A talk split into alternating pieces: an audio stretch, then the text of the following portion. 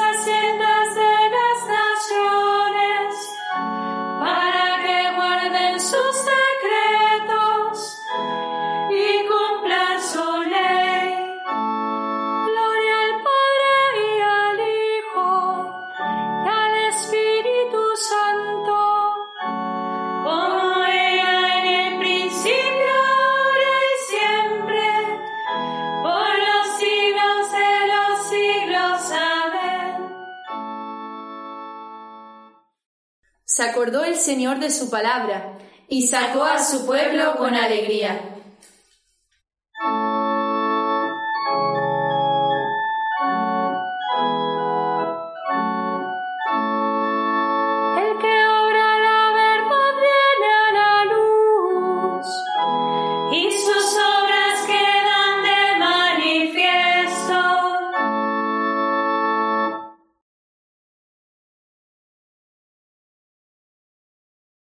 Del libro del Éxodo.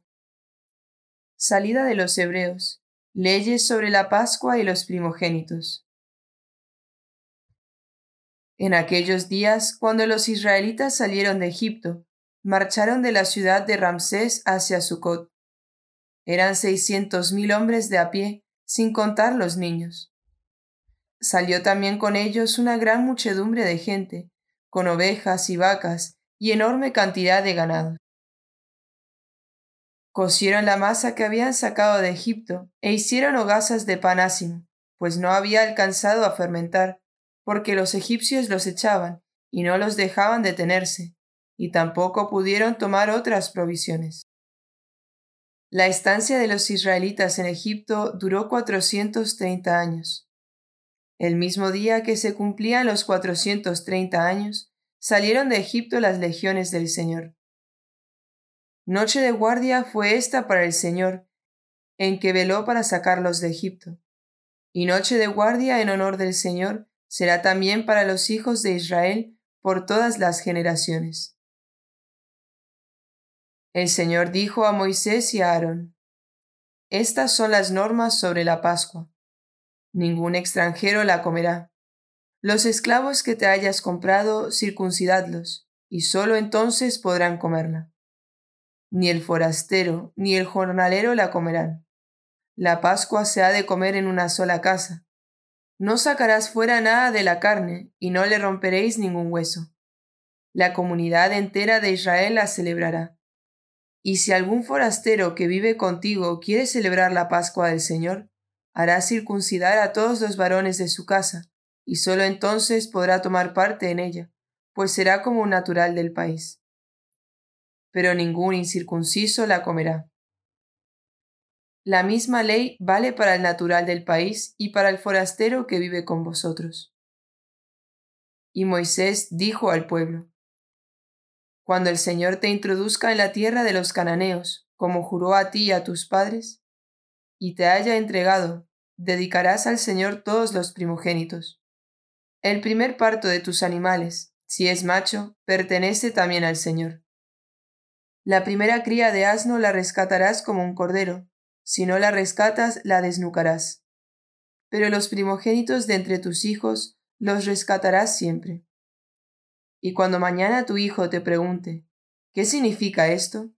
Le responderás, con mano fuerte el Señor nos sacó de Egipto, de la esclavitud. El faraón se había obstinado en no dejarnos salir. Entonces el Señor dio muerte a todos los primogénitos de Egipto, lo mismo de hombres que de animales. Por eso yo sacrifico al Señor todo primogénito macho de los animales, pero los primogénitos de los hombres los rescato. Este rito será para ti como señal sobre tu brazo y como recordatorio ante tus ojos de que con mano fuerte te sacó de Egipto el Señor. Los padres de Jesús lo llevaron a Jerusalén para presentarlo al Señor como está mandado en la ley de Dios, que todo varón primogénito sea consagrado al Señor. Y para ofrecer por él en sacrificio un par de tórtolas o de pichones. Como está mandado en la ley de Dios, que todo varón primogénito sea consagrado al Señor.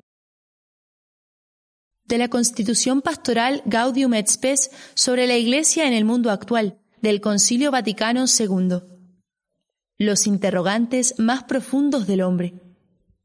El mundo moderno aparece a la vez poderoso y débil, capaz de lo mejor y de lo peor, pues tiene abierto el camino para optar entre la libertad o la esclavitud, entre el progreso o el retroceso, entre la fraternidad o el odio.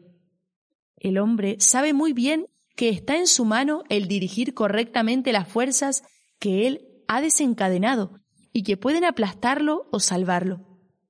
Por ello se interroga a sí mismo.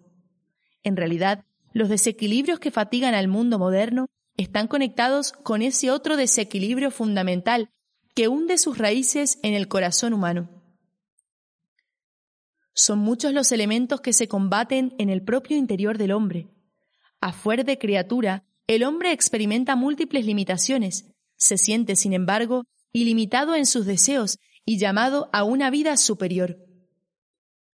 Atraído por muchas solicitaciones, tiene que elegir y que renunciar. Más aún, como enfermo y pecador, no es raro que haga lo que no quiere y deje de hacer lo que querría llevar a cabo. Por ello, siente en sí mismo la división que tantas y tan graves discordias provoca en la sociedad.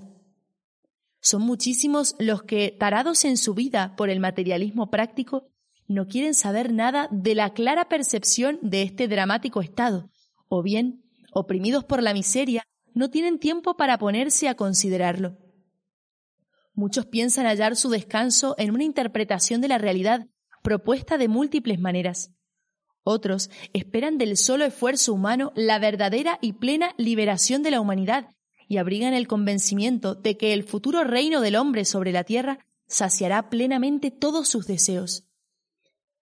Y no faltan, por otra parte, quienes, desesperando de poder dar a la vida un sentido exacto, alaban la audacia de quienes piensan que la existencia carece de toda significación propia y se esfuerzan por darle un sentido puramente subjetivo. Sin embargo, ante la actual evolución del mundo, son cada día más numerosos los que se plantean o los que acometen con nueva penetración las cuestiones más fundamentales. ¿Qué es el hombre? ¿Cuál es el sentido del dolor, del mal, de la muerte, que, a pesar de tantos progresos hechos, subsisten todavía? ¿Qué valor tienen las victorias logradas a tan caro precio? ¿Qué puede dar el hombre a la sociedad? ¿Qué puede esperar de ella? ¿Qué hay después de esta vida temporal? ¿Cree la Iglesia que Cristo, muerto y resucitado por todos, da al hombre su luz y su fuerza por el Espíritu Santo a fin de que pueda responder a su máxima vocación y que no ha sido dado bajo el cielo a la humanidad otro nombre en el que haya de encontrar la salvación? Igualmente, cree que la clave, el centro y el fin de toda la historia humana se hallan en su Señor y Maestro. Afirma además la Iglesia que bajo la superficie de lo cambiante hay muchas cosas permanentes que tienen su último fundamento en Cristo, que existe ayer, hoy y para siempre. ¿Dónde está muerte tu victoria? ¿Dónde está muerte tu aguijón? El aguijón de la muerte es el pecado. Demos gracias a Dios que nos da la victoria por nuestro Señor Jesucristo. Bueno es el Señor para el que en Él espera, para el alma que lo busca. Demos gracias a Dios que nos da la victoria por nuestro Señor Jesucristo. Oremos. Padre eterno, convierte hacia ti nuestros corazones, para que, viviendo consagrados a tu servicio, te busquemos siempre a ti, que eres lo único necesario, y practiquemos la caridad en todas nuestras acciones. Por nuestro Señor Jesucristo, tu Hijo, que contigo vive y reina en la unidad del Espíritu Santo y es Dios, por los siglos de los siglos. Amén. Bendigamos al Señor. Demos gracias a Dios.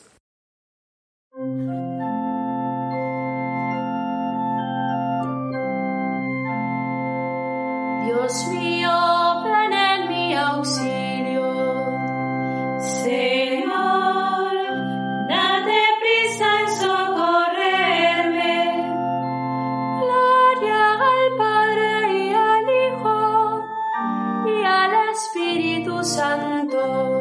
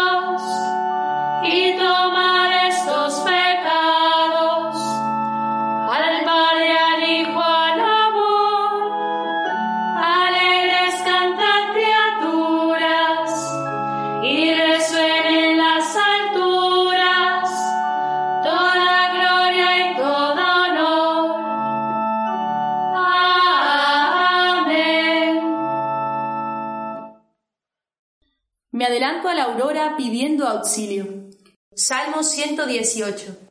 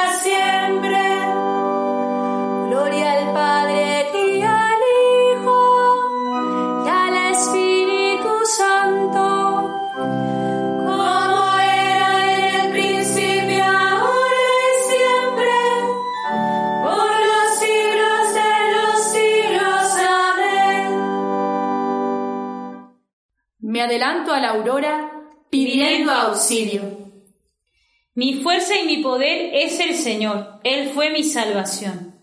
Cántico del libro del Éxodo. Himno a Dios después de la victoria del Mar Rojo. Los que habían vencido a la bestia cantaban el cántico de Moisés, el siervo de Dios.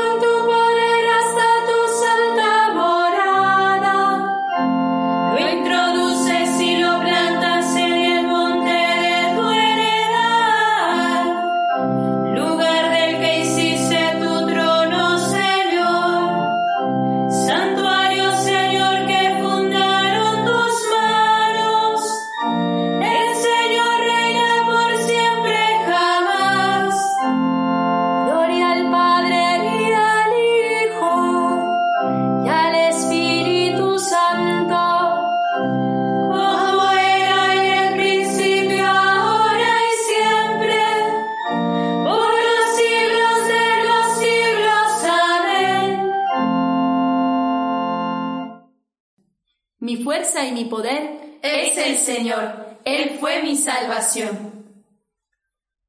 Alabad al Señor todas las naciones. Salmo 116. Invitación universal a la alabanza divina. Así es, los gentiles glorifican a Dios por su misericordia.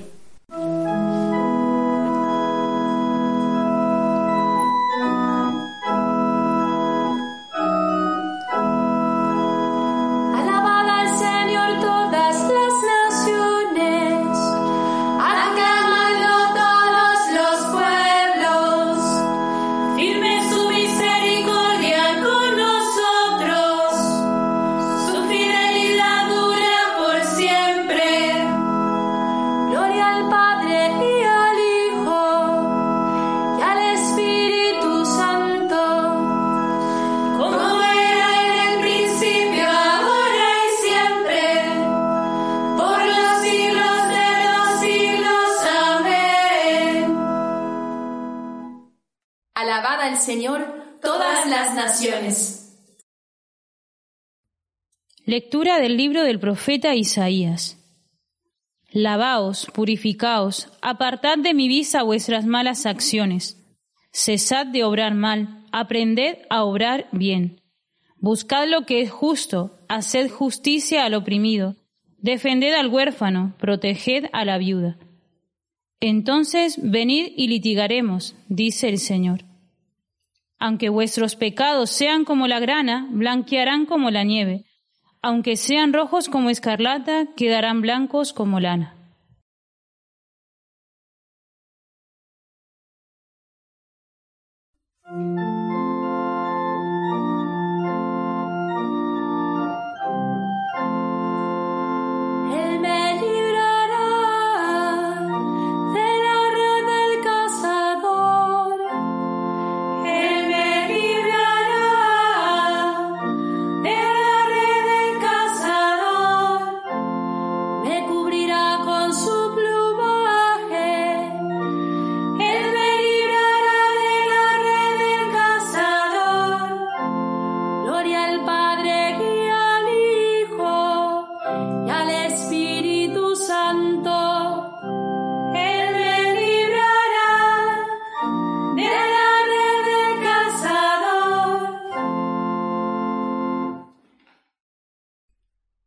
Amad a vuestros enemigos y rogad por los que os persiguen. Así seréis hijos de vuestro Padre Celestial, dice el Señor.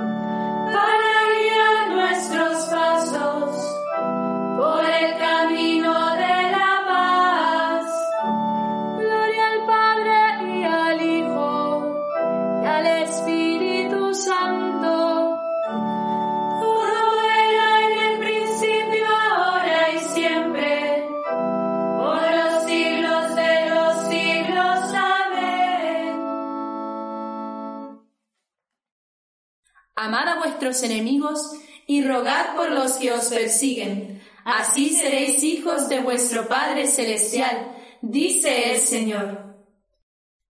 Glorifiquemos a Cristo que, para hacer de nosotros criaturas nuevas, ha instituido el baño del bautismo y nos alimenta con su palabra y su carne, y supliquémosle diciendo, Renuévanos con tu gracia, Señor. Renuévanos con tu gracia, Señor.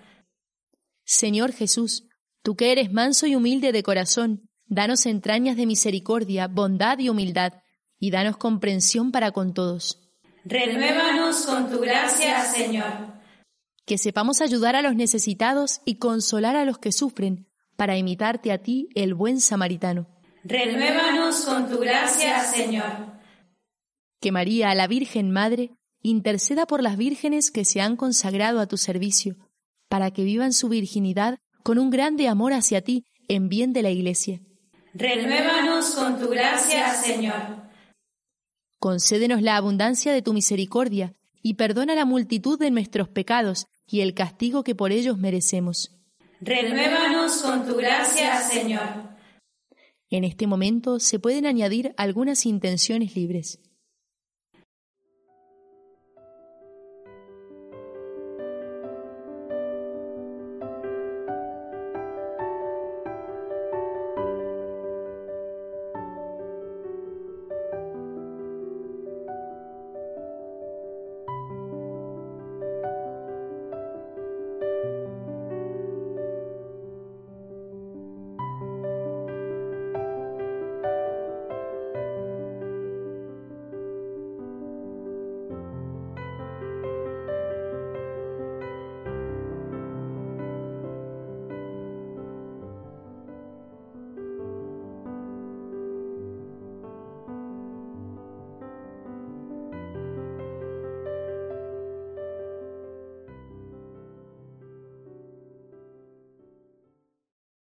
Renuévanos con tu gracia, Señor.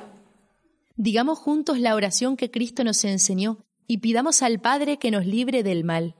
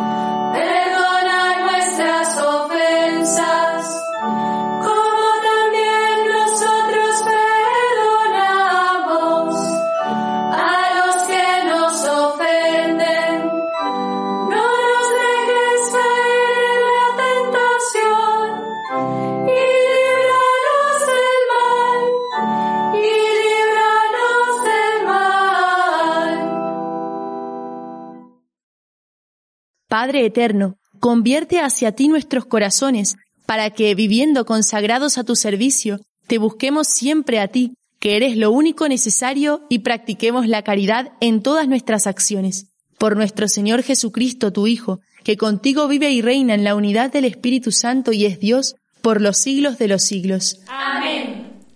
El Señor nos bendiga, nos guarde de todo mal y nos lleve a la vida eterna. Amén.